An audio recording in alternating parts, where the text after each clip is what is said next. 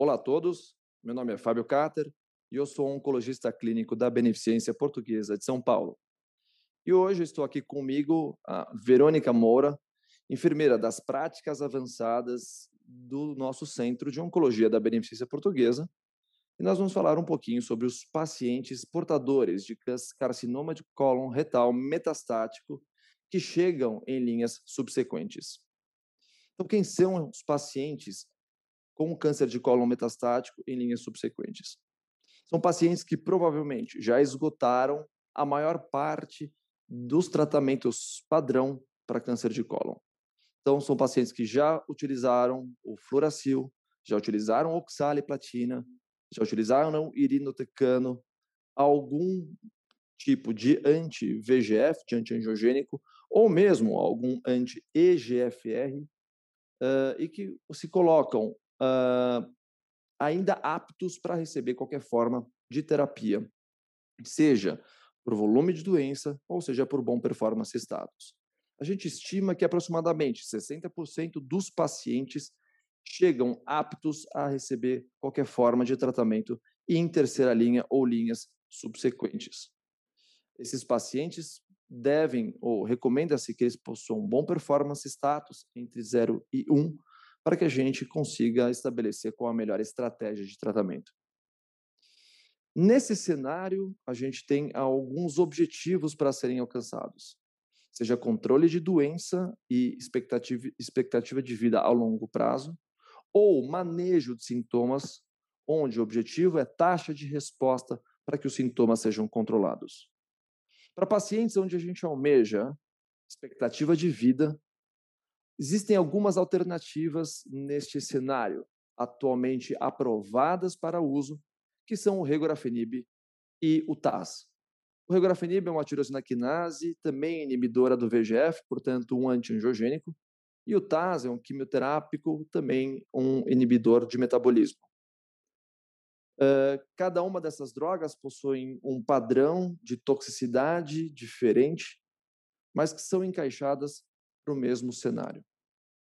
Para aqueles que se perguntam quais seriam os pacientes que poderiam ser aptos a uma reexposição às terapias prévias, eu diria que os pacientes que são candidatos ao dito re-challenge são aqueles que, obviamente, tiveram uma exposição prévia com resposta e que eles não ou preferencialmente não tenham progredido nessa linha de tratamento, que estão há pelo menos seis meses longe da exposição do anti-EGFR e que mantêm o status selvagem wild type do EGFR.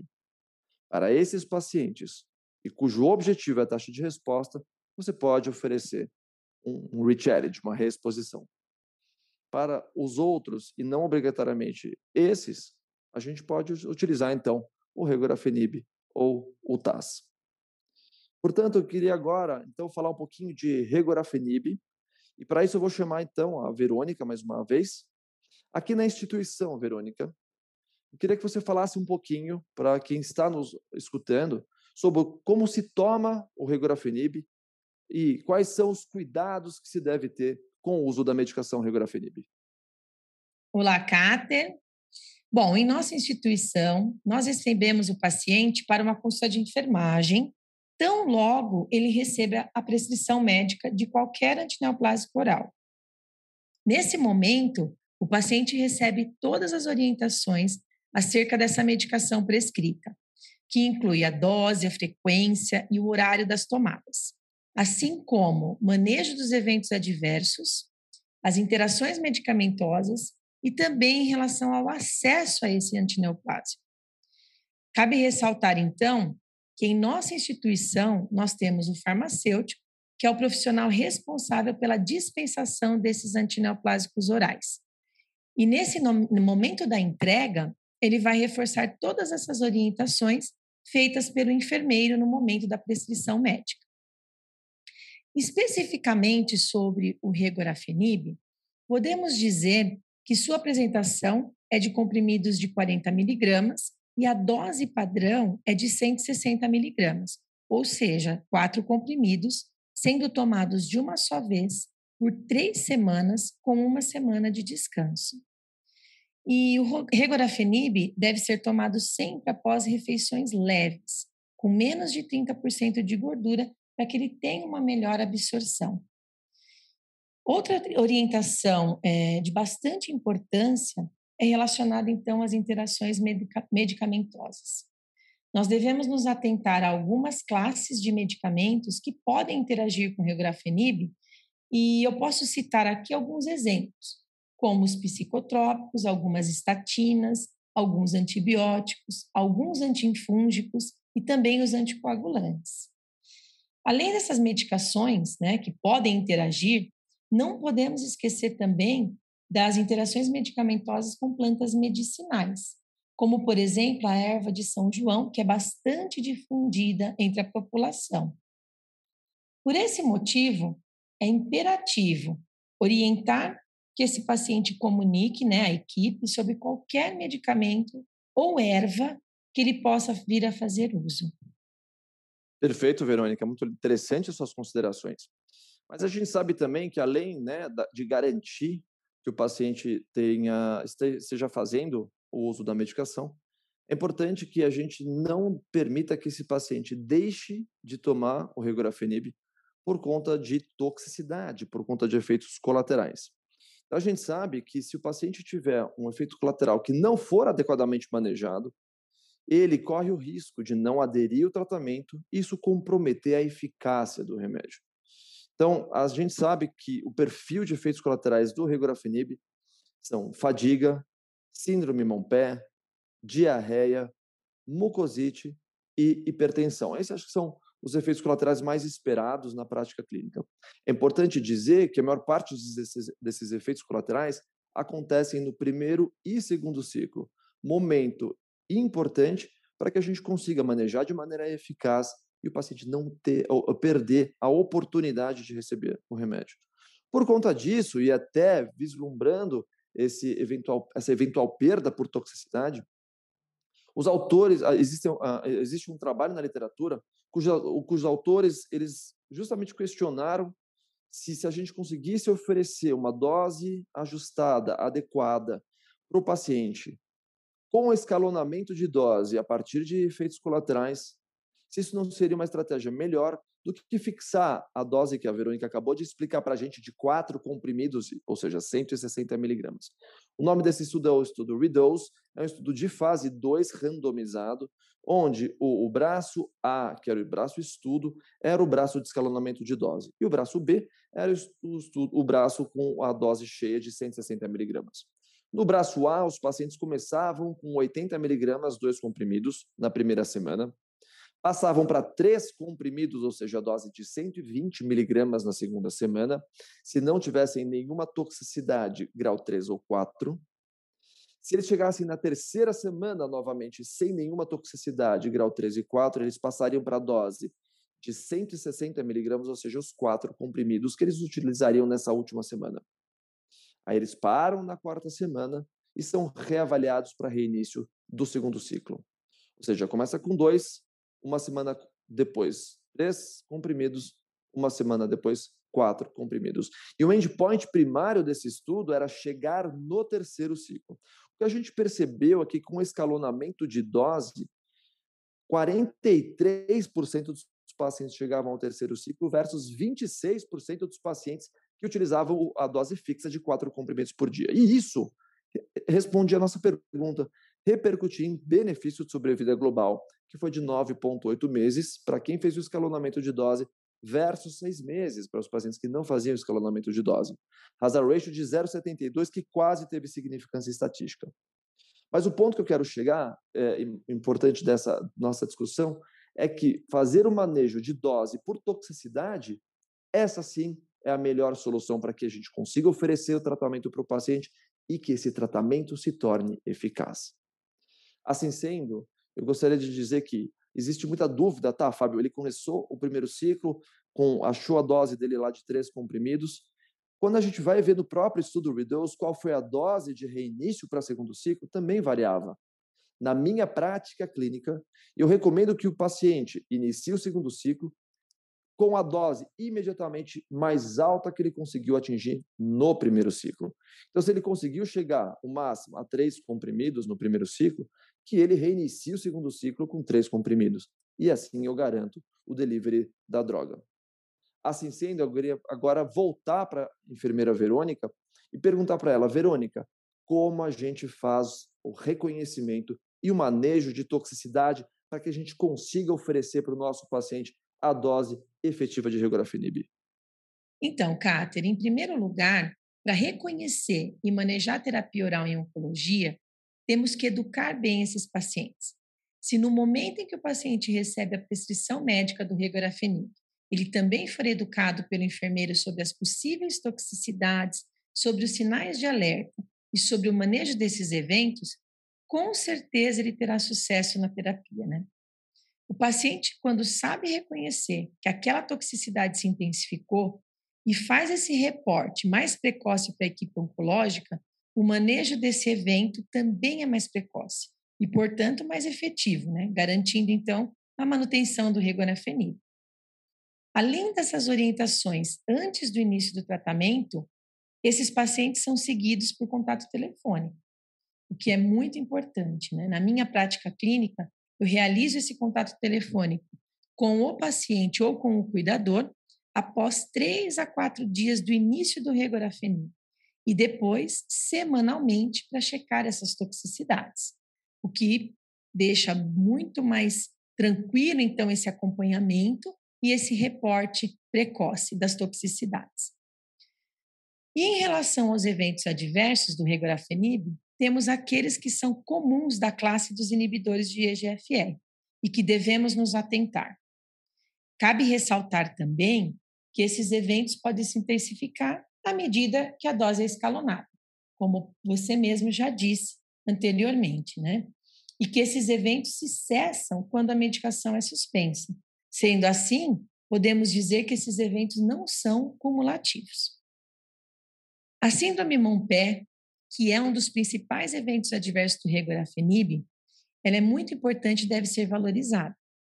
Ela se caracteriza, então, por um processo inflamatório da palma das mãos e da planta dos pés, e como sintomas, a gente tem o edema, o eritema e a dor. Para prevenir né, essas, essa toxicidade, eu oriento, então, na minha prática, a hidratação vigorosa, né, de duas a três vezes por dia, nos pés e nas mãos, com cremes emolientes livres de álcoois, o uso de luvas de borracha para tarefas domiciliares do dia a dia, o uso de meias, palmilhas e sapatos confortáveis. Outra coisa importante é evitar extremos de temperatura e de pressão. É, podemos citar as tarefas manuais e repetitivas e também estressantes, que também podem acarretar a uma piora dessa síndrome Montpé. E também uma, algo muito importante a ser considerado é uma avaliação prévia, antes do início do tratamento, com o podólogo, para que, ele, que haja um tratamento da, das calosidades. Então, a redução das calosidades também melhora muito, é, diminui muito o risco da síndrome Montpé. E à medida que esses pacientes vão sendo acompanhados durante a terapia, se essa toxicidade se intensificar, a gente também faz um encaminhamento para o dermatologista. Outra toxicidade bastante comum encontrada nesses pacientes é a fadiga. Né? A fadiga é o principal evento adverso do diagnóstico oncológico e também é um dos principais eventos dos tratamentos oncológicos em geral. Não podia ser diferente com o tratamento com regorafenib. Né? E o que a gente orienta, então, é a manutenção da atividade física, né, que é o principal manejo dessa toxicidade. É, orientamos essa manutenção da atividade conforme a sua tolerância, né? Uma alimentação saudável e regrada. Hidratação oral também é muito importante. E também temos as medicações estimulantes do sistema nervoso central que podem ser consideradas pelo oncologista em alguns casos. Outro evento comum né, de classe é, é a mucosite. Né? A mucosite é uma inflamação das mucosas, especialmente da boca, também conhecida como estomatite. As principais orientações é, para a prevenção da estomatite está no uso de escova dental macia, uso de fio dental de fita e os antissépticos sem álcool.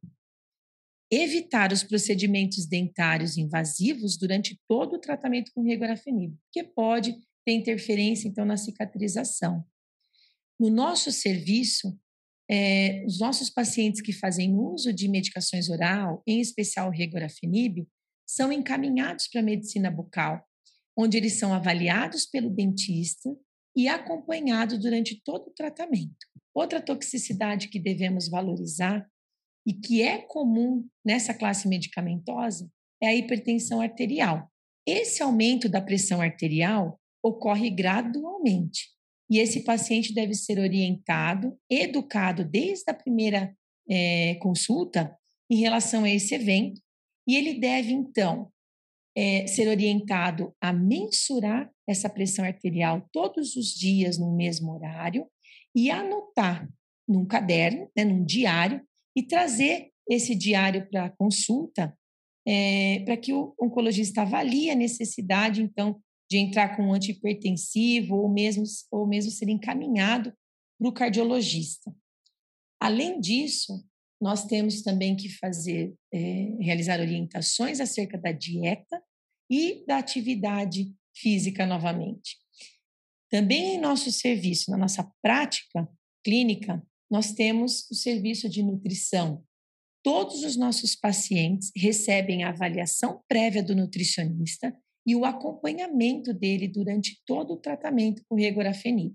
Outro sintoma bastante importante nos pacientes que fazem uso do regorafenib é a diarreia. Também, então, é possível né, essa, a sua ocorrência, e como principal recomendação que eu realizo com os meus pacientes é a hidratação oral adequada e o uso de medicações antidiarreicas já prescritas previamente. Se necessário, eles fazem o uso. Também oriento novamente o reporte precoce para a equipe oncológica, para que evite exacerbação da diarreia e a possível suspensão do tratamento por regorafenib. E por último, como um sintoma, né, como um evento adverso importante, está a hepatotoxicidade, né, que está relacionada então com o aumento das enzimas hepáticas, tanto bilirrubina como transaminase, e que, que a gente acompanha então mensalmente através dos exames de sangue que o paciente realiza antes de cada ciclo. Se eventualmente houver uma alteração importante, essa dose pode ser então manejada pelo oncologista. Em resumo, para o sucesso do tratamento com regorafenib, a educação quanto ao manejo precoce dos eventos adversos são cruciais. E quanto menor, né, quanto melhor o manejo dos eventos adversos, maior adesão e, consequentemente, maior benefício do tratamento, melhor qualidade de vida e sucesso da terapia. Perfeito. Obrigado, Verônica. Acho que ficou claro, então, a importância do reconhecimento do paciente, da terceira linha ou de linhas subsequentes, como oferecer a melhor estratégia sem detrimento do seu dia a dia por efeitos colaterais, além da importância de uma equipe multidisciplinar que garanta a continuidade do tratamento. Obrigado a todos pela audiência e até a próxima.